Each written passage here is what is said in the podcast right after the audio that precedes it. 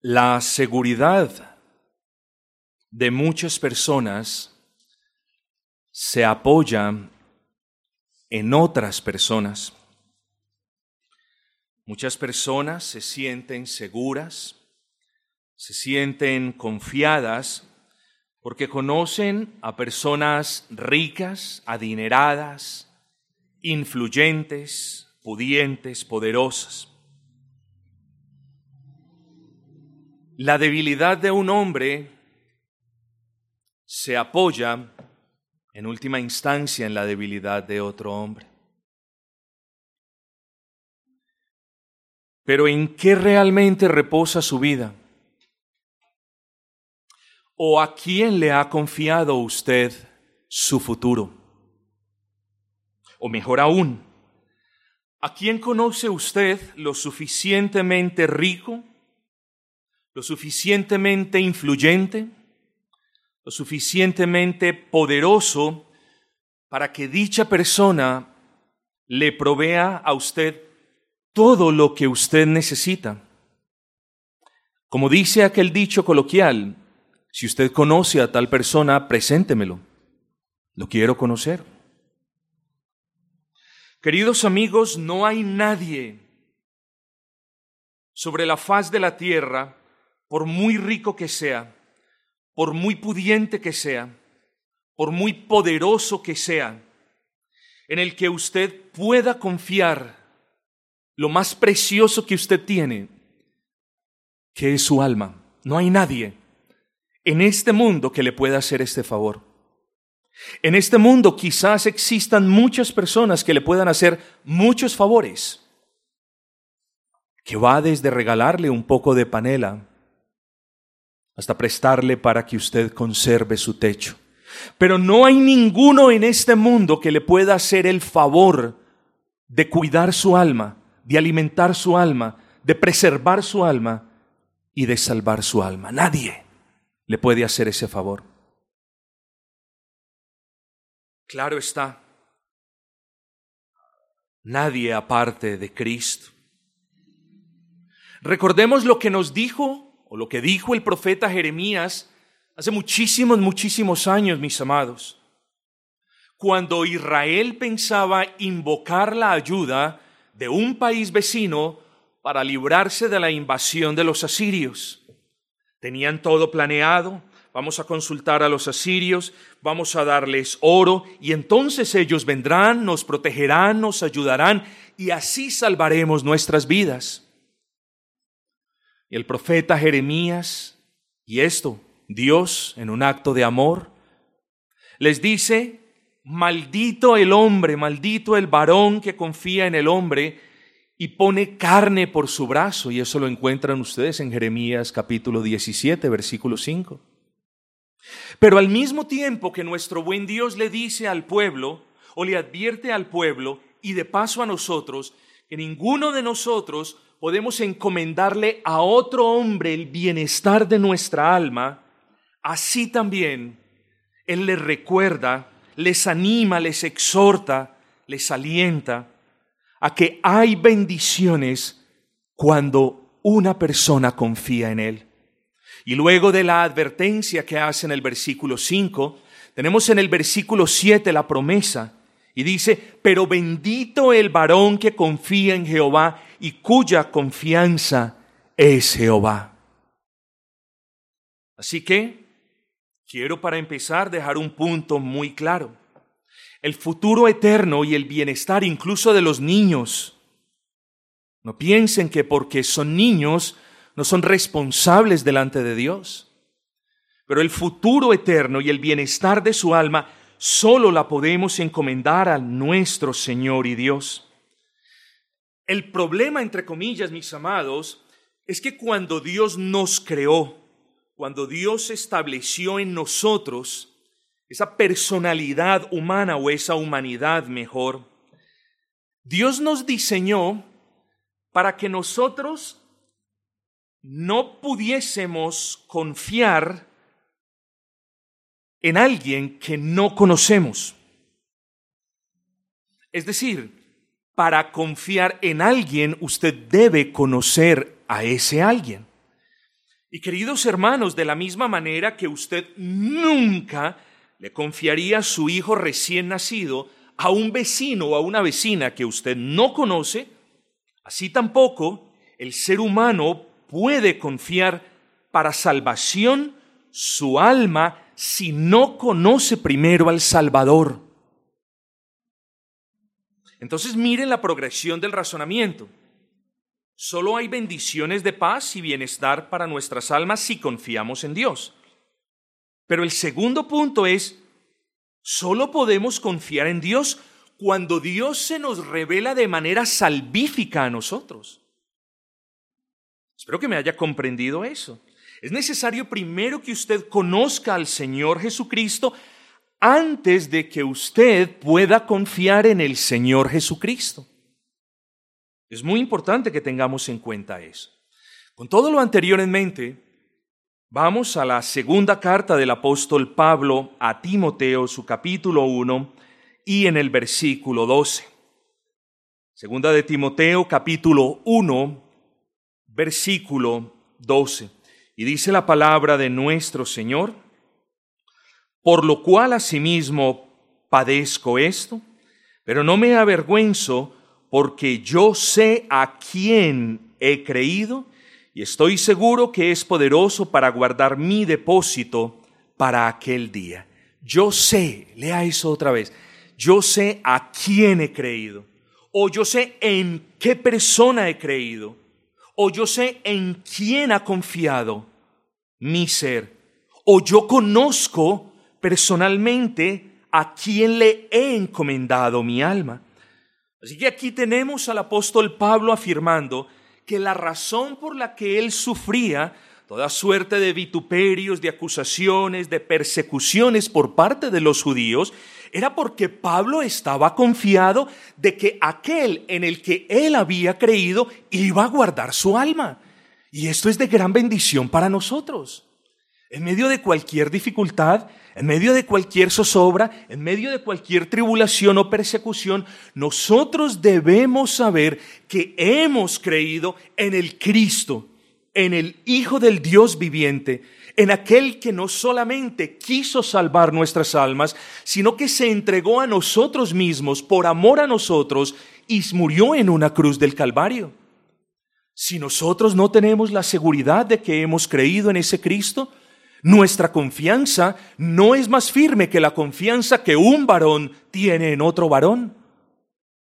Si nosotros no podemos decir con plena convicción, yo sé que en realidad he creído en ese Cristo, en realidad nosotros somos tan malditos como los que querían contratar a un ejército de mercenarios extranjeros para que les ayudaran a batallar contra los asirios. No tenemos más esperanza que ellos. Somos igual de desafortunados, de desgraciados. Pero el apóstol Pablo nos recuerda en este hermoso texto, yo estoy confiado y no importa lo que sufro, usted lo puede leer en el versículo 12, no importa lo que sufro, no importa lo que paso, no importa mi angustia, yo sé, yo tengo la convicción y nadie me puede robar eso de que he creído en el que me salva. Me salvó, me salva y me continuará salvando. Noten lo que Pablo dice al final del versículo 12, y estoy seguro que es poderoso para guardar mi depósito para aquel día. Mis amados hermanos, miren la convicción que tiene Pablo. No solamente Pablo está diciendo, yo he creído en el Cristo, yo he creído en el Salvador, sino que está diciendo, ese Salvador es omnipotente. ¿Quién me moverá de sus manos si Él no lo permite? ¿Quién me arrebatará de sus manos? Oh, Pablo está diciendo aquí, es poderoso, estoy seguro, estoy convencido que es poderoso. Pero noten lo que dice a continuación, para guardar mi depósito para aquel día. Hay una pluralidad de interpretaciones al respecto de esto. Unos dicen que, nos dicen que quizás Pablo estaba haciendo alusión al día de su muerte. Por lo que entonces Pablo estaría diciendo, yo sé que he creído en Cristo y yo sé que el día que muera yo partiré al paraíso de Cristo porque estoy en paz con el Dios Altísimo. Pero también otros dicen que este fin hace relación al regreso de Cristo como juez. Por lo que Pablo entonces estuviese diciendo, yo sé que he creído en Cristo y cuando Él regrese a juzgar a los vivos y a los muertos, yo no temeré. ¿Por qué? Porque creí en ese Cristo, en ese Cristo que guarda mi alma hasta el fin, entendiendo como fin cualesquiera de las dos opciones que, que consideramos hace un momento. Así que lo que sea que para Pablo significase el fin, no, no, no, no nos debería inquietar tanto como el hecho de que Pablo sabía que no importaba las situaciones, el martirio, el sufrimiento, el dolor, el alma de Pablo iba a estar segura. Y esto es muy importante para nosotros, hermanos, porque nosotros no tenemos la certeza de qué es lo que va a pasar mañana con nosotros. Nosotros queremos, anhelamos, así digamos que estamos dispuestos a dar nuestras vidas por Cristo, nosotros queremos que mañana sea un buen día para nosotros, pero ninguno de nosotros sabe qué tipo de día Dios tiene preparado mañana para nosotros. Dios es soberano. Sus providencias no son reveladas sino hasta que se develan con el paso del tiempo. Y nosotros no deberíamos inquietarnos tanto en qué es lo que trae Dios para mí el día de mañana, sino enfocarnos en el hoy, en el aquí y en el ahora, con la certeza que nos enseña el apóstol Pablo. Quiera que quiera el Señor que cada uno de nosotros pueda decir con certeza, yo sé que he creído en Cristo y que si mañana viene la angustia, o si mañana viene la muerte, o si mañana Dios me arrebata un ser amado, o si mañana estoy siendo perseguido, o si mañana no tengo dónde apoyar mi cabeza, yo sé que mi alma continúa siendo resguardada por Él. Este es el testimonio de alguien que había confiado en Cristo, pero que primero lo conoció de manera personal y salvífica. ¿Cuándo o dónde?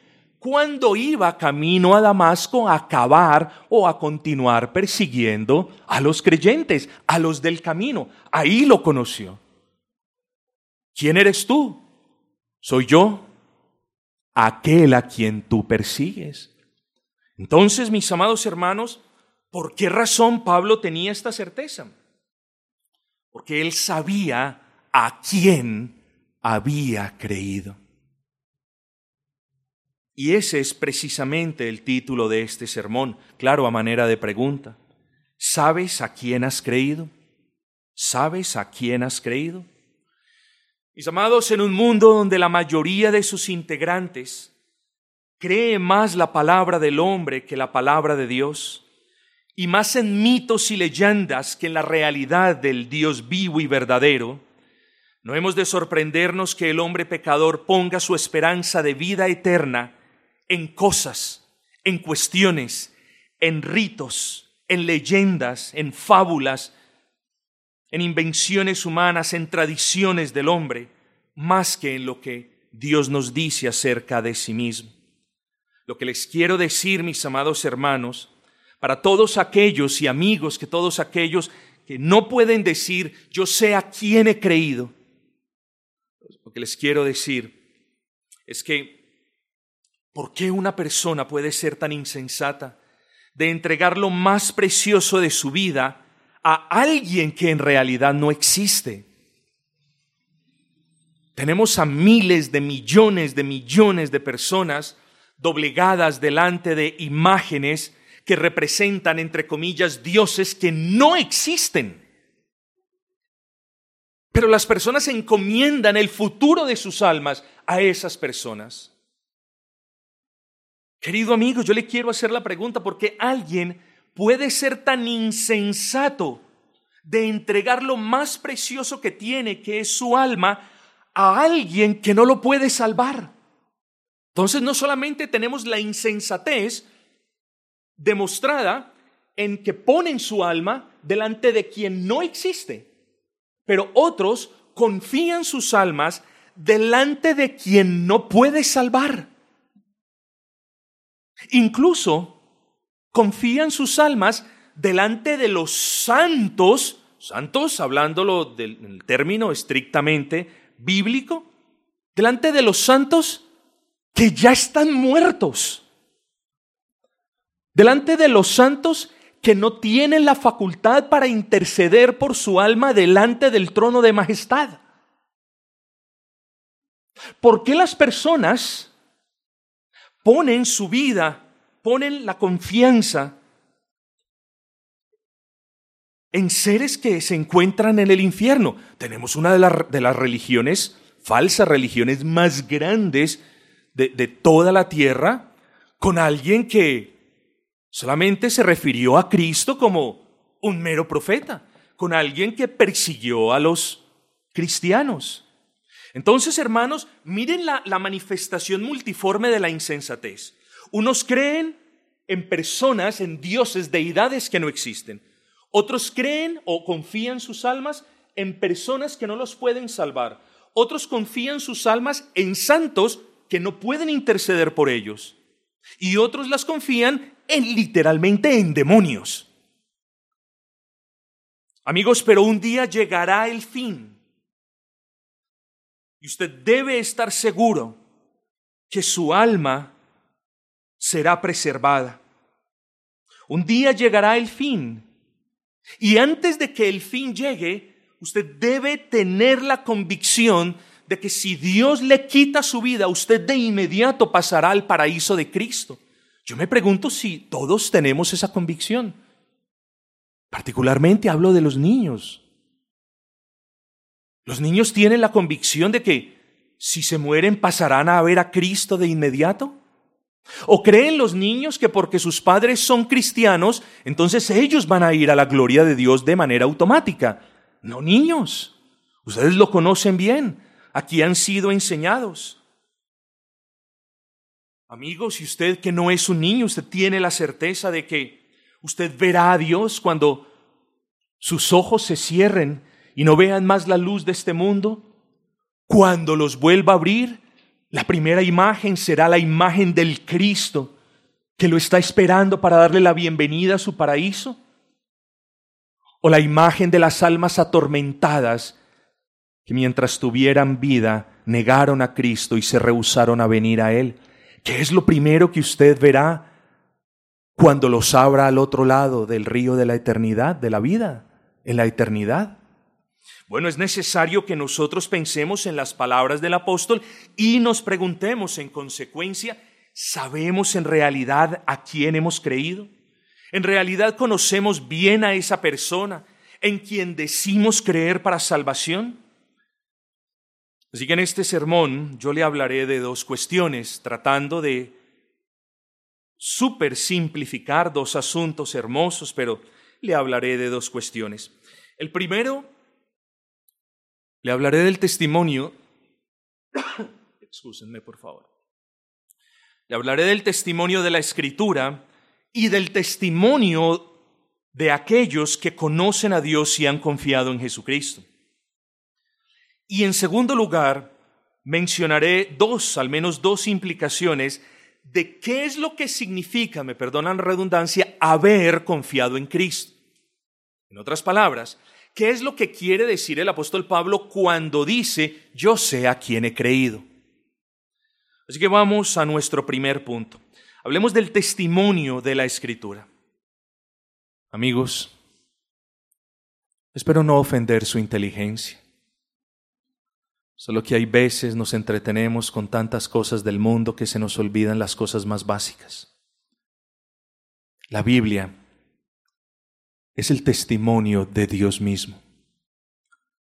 La Biblia es la palabra de Dios. La Biblia es la norma suprema de fe, es decir, la Biblia es la revelación de Dios por medio de la cual Dios nos dice en quién creer. La Biblia es el manual de vida, como cuando usted tiene un aparato y usted lo quiere usar, para las cosas que usted la necesita. Así es la Biblia. La Biblia es el manual de nuestras vidas. Pero la Biblia no es como cualquier otro libro.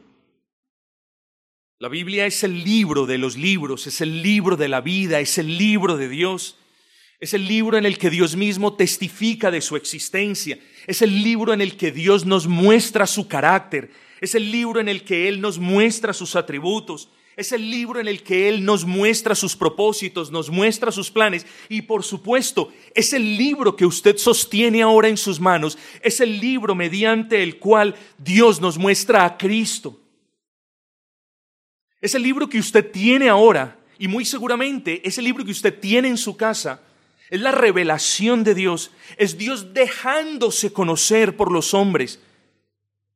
Y aquí en ese libro también podemos ver quiénes somos nosotros. Podemos ver nuestra gran necesidad. Podemos ver que nuestra única esperanza está en la persona de Cristo, aquel en quien Pablo había creído. Solamente en la Biblia, queridos amigos y hermanos. Luego, si usted desecha la Biblia a favor de libros, Luego, si usted descarta la Biblia a favor de sus propios consejos, usted está perdido, porque necesitamos, si queremos alcanzar esa bendita salvación, necesitamos ver el testimonio que Dios da de sí mismo en su palabra. Así que aparte de la palabra de Dios, no existe la posibilidad, esto lo digo en términos mesurados, porque hay buenos libros donde encontramos la información, pero esos libros se han basado en la palabra de Dios. Lo que yo les quiero decir, a grosso modo, es que, mis amados, aparte de la palabra de Dios, no existe la posibilidad, aparte del testimonio de Dios mismo en la escritura, no existe la posibilidad de que usted pueda obtener información de aquel que murió en una cruz del Calvario reconciliándolo con Dios por medio de la fe.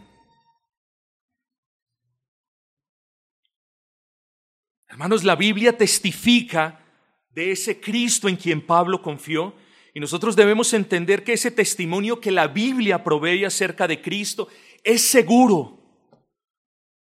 Nosotros podemos creer ese testimonio, es seguro para nuestras almas. Miren lo que dice Pablo y estoy seguro que es poderoso. Nosotros podemos estar seguros que lo que Dios habla de sí mismo en la Biblia es cierto. Luego es seguro para nosotros leer la Biblia y abrazar las enseñanzas de la Escritura.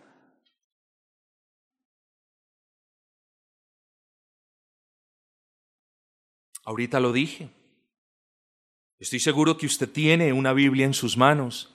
Y estoy seguro que usted tiene una o más Biblias en su casa. Así que querido amigo y niño, dígale a su papá que le haga el favor de abrirle cada día la escritura, porque ahí yace la salvación de su alma.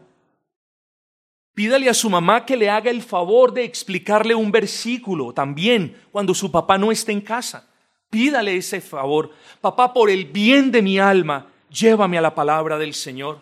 Por el bien de mi alma, enséñame la palabra del Señor, papá.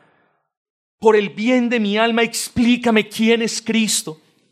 Por el bien de mi alma, muéstrame cómo creer en ese Cristo. Sabemos que solamente Dios lo puede hacer, pero está en nosotros el llevarlos, el guiarlos, el encaminarlos hacia esa cruz. Abra la Biblia, querido amigo, y ruéguele a Dios que él le conceda la dicha de conocer personalmente a Jesucristo. Usted debe conocer a ese Cristo de manera personal, porque si usted no conoce a ese Cristo, no hay esperanza de salvación para usted.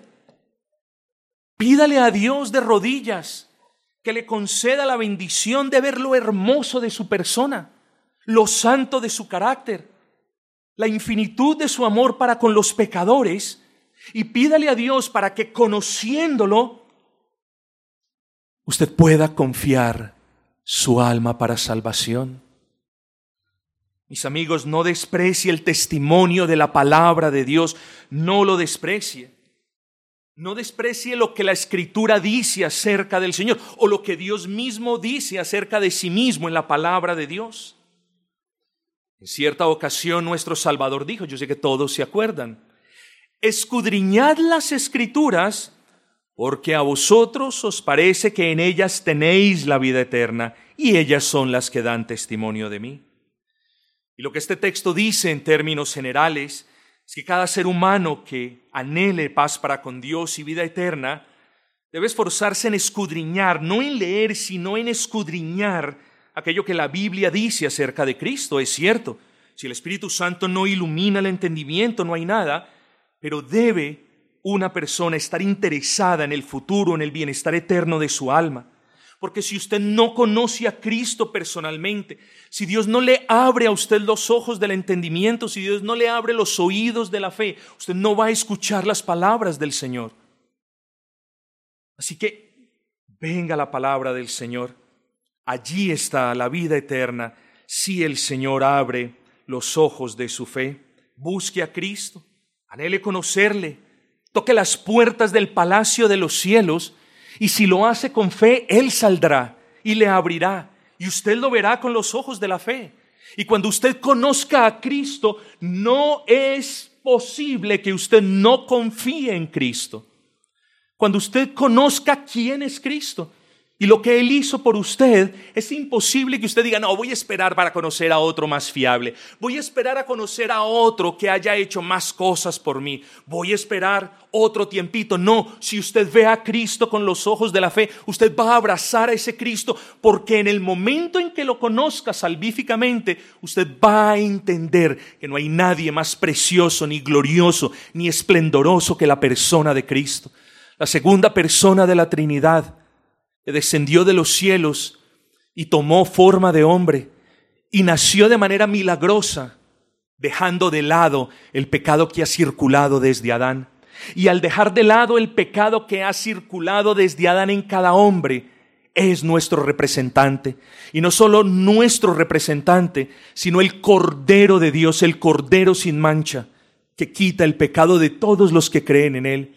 Y además de eso, es el único sacrificio acepto a favor de los seres humanos que lo miran a Él, que creen en Él y que desean paz para con Dios y vida eterna. Si usted lo conoce, de inmediato podrá decir, yo sé a quién he creído. Y no importa las vicisitudes, le insisto, no importa las vicisitudes o las pruebas o las tragedias incluso, o el horno de fuego por el que usted haya pasado, pase o vaya a pasar, siempre aquel que ha visto a Cristo con los ojos de la fe y aquel que ha confiado en Cristo, siempre podrá decir, ah, yo sé a quién he creído y estoy seguro que Él es poderoso para guardar mi alma hasta el fin. Lo segundo no tan esencial como lo primero. Y digo hablando de lo primero como el testimonio que las escrituras dan del Señor Jesucristo, pero de igualmente importante es el testimonio de la obra de Cristo en otras personas. Así que amigo y niño, pídele a su papá que le haga el favor de que lo lleve al testimonio de las escrituras pero también pídale a su papá que lo lleve delante de otro hermano fiel de testimonio para que él le cuente cómo transformó su vida. Así que quiero hablar de la instrumentalidad del testimonio, ya no de la escritura, sino del testimonio de quienes podemos decir, yo sé a quién he creído. Es bueno que quienes no conocen a Cristo y es bueno que quienes no pueden decir yo sé a quién he creído, busquen escuchar cómo ha sido la obra de Dios en otros hermanos. Eso es bueno para nuestras almas. ¿Eh? Así que a quienes han confiado en Cristo, yo les exhorto, testifiquen de Cristo. Miren lo que les dice el apóstol Pablo a Timoteo, o lo que le dice en singular el apóstol Pablo a Timoteo, que no te avergüences de Cristo. Debemos testificar de Cristo, debemos proclamar el Evangelio y debemos decirles a otros lo que Cristo ha hecho en nuestros corazones. Cuando usted conoce a alguien y viene un amigo que no conoce a ese alguien que usted conoce, ¿qué es lo primero que usted hace? Casi de manera natural, usted dice, los introduzco. Señor Ananías, le presento a mi amigo Archibaldo. Archibaldo, he aquí Ananías. Cuando usted conoce a Cristo, usted quiere que sus familiares conozcan a Cristo, que sus hijos conozcan a Cristo, que sus vecinos conozcan a Cristo, que el mundo entero conozca a Cristo. El problema es que quienes conocemos a Cristo tenemos los labios sellados con grapa. Nosotros los que podemos decir, yo sé o sabemos en quién hemos creído, nosotros los que conocemos a Cristo y la verdad de Cristo revelada, tenemos los labios sellados. Y quienes han puesto sus confianzas en dioses o deidades inexistentes, en santos que no los pueden salvar, y, y en otros que están en el infierno, esos sí son hábiles para hablar de sus cosas. Qué triste, hermanos, que nuestra instrumentalidad sea tan limitada y espero que sea limitada por otros factores, no por vergüenza del nombre de Cristo. Porque Él no se avergonzó en hacerse como uno de nosotros y no se avergonzó en sufrir más que lo que vamos a sufrir todos nosotros juntos por darnos vida él no tuvo vergüenza de ser escupido, él no tuvo vergüenza de ser calumniado, no tuvo vergüenza de ser azotado, no tuvo vergüenza de ser expuesto y vituperado en la cruz del Calvario por amor a nosotros. Y nosotros sí tenemos vergüenza de proclamar a ese Cristo que en verdad salva. Oh, mis amados hermanos, prediquemos el Evangelio, jamás nos avergoncemos de Cristo. Oremos pidiendo que el Señor nos haga, nos convierta ganadores de alma. Y no se nos olvide que la obra de Dios en ustedes, en cada uno de ustedes, es un instrumento que Dios siempre puede usar para grandes cosas. Usted no necesita haber sido un drogadicto para ser usado poderosamente por Dios. Usted no necesita ser una prostituta para decir yo fui esto y aquello y entonces el Señor me va a usar más de lo que puede usar a otro hermano. Pero a quienes no han confiado en Cristo, por favor no descarten el testimonio personal de otros que sí han confiado en Cristo.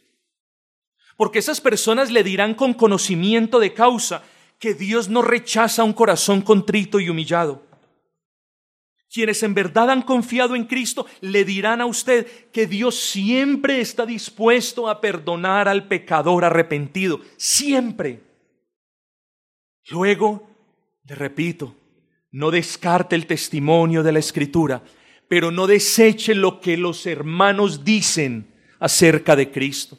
No desprecie lo que los cristianos dicen y cuentan de cómo Dios obró en sus vidas, de cómo Dios los sacó de los vicios, de cómo Dios los rescató del hoyo, de cómo Dios los liberó de su propia justicia. Préstele atención a esto, porque el uno es el testimonio directo de Dios, la escritura, y el otro es un testimonio indirecto, digámoslo así, de la manera como Dios obró en esa persona. Ustedes recuerdan una población que la escritura menciona llamada Sicar en el Nuevo Testamento. En esa ciudad, casi todos los del pueblo dijeron en alguna oportunidad, ya no creemos solamente por tu dicho, ¿recuerdan eso? Ya no creemos solamente por tu dicho. ¿Cuál es el punto? Que Dios usó el testimonio de esta mujer samaritana para convencerlos de que el Salvador estaba en ese pozo. De que el Salvador estaba ahí y de que debían venir a conocerlo. Dios usó ese testimonio como puede usar el tuyo en cualquier momento. ¿Y qué hicieron los habitantes de Sicar? Dejaron lo que tenían, abandonaron todo lo que estaban ocupados haciendo y fueron a conocer a ese Cristo. ¿Y qué sucedió cuando conocieron a ese Cristo? Abrazaron a ese Cristo, confiaron a ese Cristo, porque eso es lo que nos dice el texto. Porque nosotros mismos hemos oído y sabemos verdaderamente que ese es el Salvador del mundo, el Cristo. Noten ustedes, hermanos, noten ustedes la instrumentalidad del testimonio de un pecador redimido. La segunda parte del sermón es, ¿qué es lo que implica haber creído en Cristo? Bueno, podemos responder esta pregunta de una manera sucinta, de una manera breve. Haber creído en Cristo para salvación implica, presupone un conocimiento de quién es Cristo o de la persona de Cristo y de la obra de Cristo. Luego, queridos amigos, no podemos encontrar salvación si no sabemos quién es Cristo y si no sabemos cómo vivió Cristo y si no comprendemos qué significa la cruz del Calvario. No podemos, tenemos que conocer esas cosas. Dice el apóstol Pablo, yo sé a quién he creído. Pablo conocía a Cristo. Cristo es único. Cristo es el único nacido de mujer sin pecado. Cristo es el único concebido por el poder del Espíritu Santo en el vientre de una mujer virgen. Cristo es el único concebido de manera milagrosa, sin pecado. Nació sin pecado. Ese es el Cristo Salvador. Ese es el Cristo en el que confió el apóstol Pablo. Ese Cristo es el único Salvador. Y es el único Salvador porque la Escritura testifica de que Dios, el omnipotente Dios, no le ha dado ningún otro nombre a ningún hombre para que pueda ser salvo aparte del nombre y de la persona de Cristo. Así que miren el carácter único de la persona de Cristo. Único, uno solo, no hay más. Cristo es el único nacido de mujer sin pecado. Es el único Salvador. Es el único mediador. Es el único que está sentado a la derecha de Dios. El único. No hay nadie más sentado a la diestra de Dios. Y es el único con la potestad de interceder por todos los que creen en Él. Ese Cristo es el único camino para llegar a Dios. Usted nunca va a poder llegar a Dios, nunca va a poder tener paz con Dios, nunca va a poder reconciliarse con Dios a menos que sea por la persona y solo por la persona de Cristo. Nunca va a poder hacerlo si no es por la persona de Cristo. Cristo es único, le repito. No hay obras, no hay penitencias, no hay sacrificios, no hay nada. Solo Cristo está allí para salvarlo. Ahora bien, dígame, ¿quién ha dado su vida por otras personas? Quizás, como dice la escritura, quizás exista alguien que pueda dar la vida por otro. Quizás. Quizás existan personas que hayan dado su vida. No tengo duda de eso. Pero ¿quién ha dado, quién ha dado su propia vida para que por medio de su muerte la persona u otros tuviesen vida. ¿Quién lo ha rescatado? ¿Quién ha rescatado a los pecadores del hueco? ¿Quién ha comprado la, el alma de los pecadores que estaban antes condenados? Nadie. Por lo tanto, Cristo es el único redentor. El único, no hay corredentores o corredentoras. Cristo es el único redentor. Es decir, no hay nadie que haya aportado algo para la salvación de los pecadores aparte de Cristo. Cristo fue el único hombre perfecto, Dios perfecto, sabemos que lo es, cuya sangre no tenía pecado ni mancha. Por lo tanto, solo la sangre de Cristo, solo el derramamiento de su sangre pagó el precio que valen las almas de todos los que creen en Él.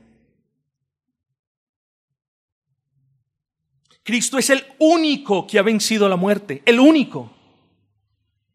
Luego, ¿cómo no vas a creer en ese bendito Cristo? Te estoy presentando a mi amigo, te estoy presentando a mi rey, a mi Señor, y también al amigo, al rey y al Señor de muchos en este lugar. ¿Cómo no lo vas a querer conocer? Si es un varón santo, perfecto, si es Dios encarnado, si tiene la potestad para perdonar pecados, si es un Dios misericordioso, ¿cómo no vas a confiar en ese bendito Señor? ¿Cómo no vas a poner tu esperanza si Él es el único que puede hacer algo por tu alma? Oh, pero te sigo hablando más de ese Cristo. Ese Cristo es todopoderoso. Pablo decía, yo sé a quién he creído. Y yo te estoy diciendo a ti, yo sé a quién he creído. Yo he creído en ese Cristo que es todopoderoso. Hombre, los niños lo saben. Él tiene poder sobre la naturaleza, sobre los animales, sobre los hombres. Pero no solamente eso, Él tiene el poder de preservar el alma de todos los que confían en Él hasta el fin. Miren, este ejemplo no hace justicia y me excusan de antemano. Por favor, cárguese dos o tres bultos de cemento en esta esquina a ver si podemos llegar hasta la hasta donde termina la loma. Muy probablemente no vamos a poder llegar. Pero ese Cristo es todopoderoso y Él tiene el poder para preservar las almas de todos los que han creído en Él hasta el fin. Y Él no permitirá que ninguna de las almas que ha creído en Él, como Pablo, se pierda, se extravíe. Ese Cristo es todopoderoso. Ese Cristo es el único ayudador fiel de todos los que confían en Él. ¿O no dice la Escritura, venid a mí todos los que estáis trabajados y cargados y yo os haré descansar? Ese es nuestro ayudador. Ven a Cristo y mira las virtudes de su persona y mira la perfección de su ser y mira lo esplendoroso de su carácter y te darás cuenta de que no hay nadie bajo el cielo que te pueda dar lo que Cristo dio hace dos mil años en la cruz del Calvario por todos los que creen en Él. Además de todo esto, Cristo es la compañía fiel que permanece hasta el fin, eso lo sabemos. No solamente dice que aunque pase, dice una versión, por el más negro y oscuro de todos los valles, o la nuestra, que aunque pase por valle de sombra de muerte, la vara y el callado de nuestro Cristo nos infundirán aliento. Bueno, Él también lo dijo en Mateo 28, capítulo, capítulo 28, versículo 18, y yo estaré todos los días con todos los que han creído en mi nombre. ¿Hasta cuándo? Hasta el fin. Ese Cristo es santo, ese Cristo que yo te presento es poderoso. Ese Cristo que yo te presento es único. ¿Por qué no vienes al Señor? Ese Cristo es la única roca de salvación. Esa roca que nunca cederá. Esa roca en la que usted pone el pie y nunca resbalará.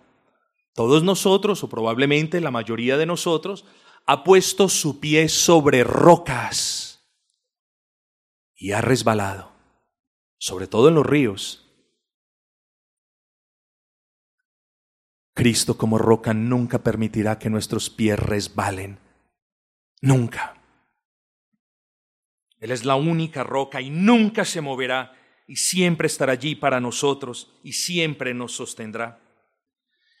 Pero cuando el apóstol dice yo sé a quién he creído, no solamente, mis amados hermanos, está queriéndonos decir yo he conocido la persona de Cristo de manera salvífica, sino que también de manera implícita nos dice, yo sé y he conocido lo que Él hizo por mí en la cruz del Calvario. Así que tú debes conocer su obra. Pablo conoció lo que Cristo hizo por él y confió en la obra de Cristo para salvación de su alma. Y asimismo usted debe conocer la naturaleza de la muerte de Cristo. Luego, hermanos, cuando Pablo dice yo sé a quién he creído, repito, está diciendo yo conozco a Cristo, pero también está diciendo yo conozco lo que ese Cristo hizo por mí en la cruz del Calvario.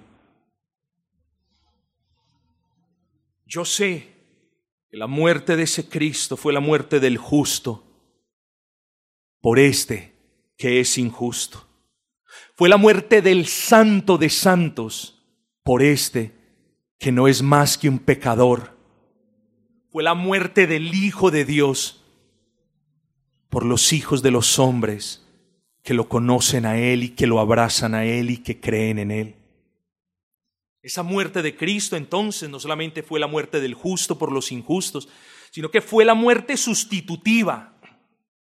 Cristo tomó el lugar de quienes creen en Él. Y al tomar el lugar de quienes creen en Él, llevó el castigo que merecen quienes creen en Él. Por eso se llama muerte sustitutiva. Él tomó el lugar, Él fue nuestro sustituto, Él soportó la ira de Dios, no nosotros, no los que creen en Él. Él soportó la ira de Dios en nombre de todos los que creen en Él. Usted no va a encontrar otro sustituto que pueda soportar la ira de Dios y que muera bajo la mano de Dios y que se haya levantado al tercer día. No lo va a encontrar.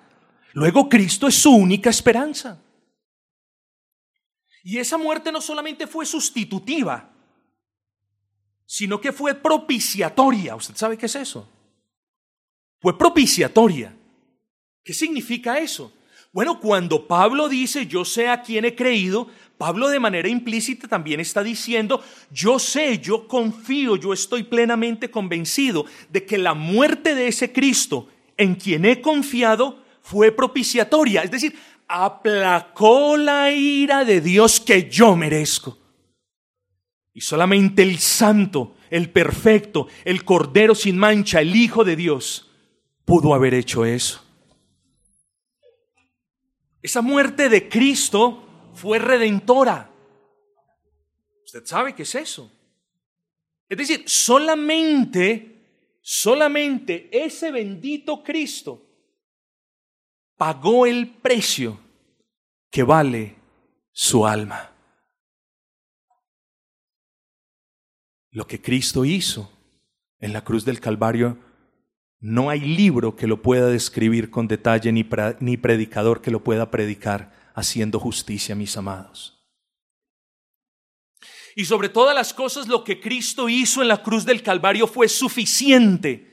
No hay necesidad de obras, de sacrificios, de religiones, de seguir costumbres ni tradiciones humanas. La obra de Cristo fue suficiente.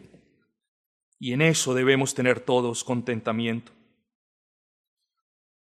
Y yo le hago una pregunta entonces, ¿puede decir como el apóstol, yo sé a quién ha creído?